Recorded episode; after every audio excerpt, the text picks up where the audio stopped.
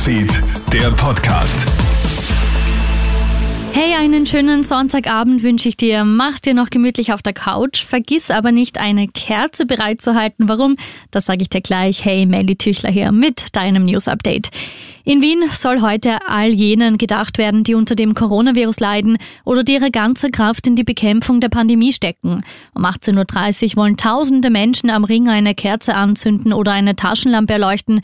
Rund 40 Organisationen unterstützen die Aktion. Das Lichtermeer soll keine Gegenveranstaltung zu den Corona-Demos der letzten Wochen sein, sagt Veranstalter Daniel Landau im Krone-Hit-Interview. Wer heute nicht zum Wiener Ring kommen kann, kann als Zeichen der Solidarität eine Kerze ins Fenster stellen. Auch Bundespräsident Alexander van der Bellen hat gesagt, das zu tun.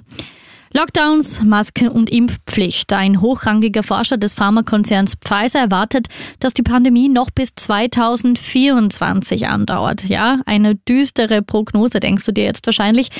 Michael Dolsten betont jedoch auch, dass wir Covid-19 nicht mehr schutzlos ausgeliefert sind. Impfstoffe verhindern, auch wenn sie an Mutationen angepasst werden müssen, schwere Verläufe und entlasten Krankenhäuser, so der Forscher.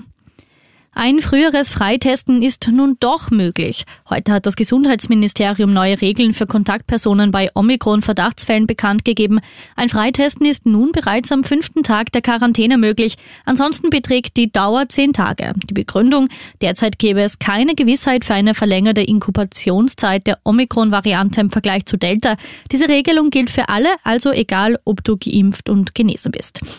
Nach einer Zigarette gefragt, ein Nein gehört und dann zugeschlagen. Diese wilden Szenen spielen sich gestern Abend in der Wiener Innenstadt ab. Zwei Unbekannte attackieren einen 21-Jährigen, verletzen diesen leicht und flüchten dann. Die Polizei schnappt die beiden Verdächtigen im Alter von 19 und 20 Jahren. Außerdem werden Marihuana und ein Messer sichergestellt.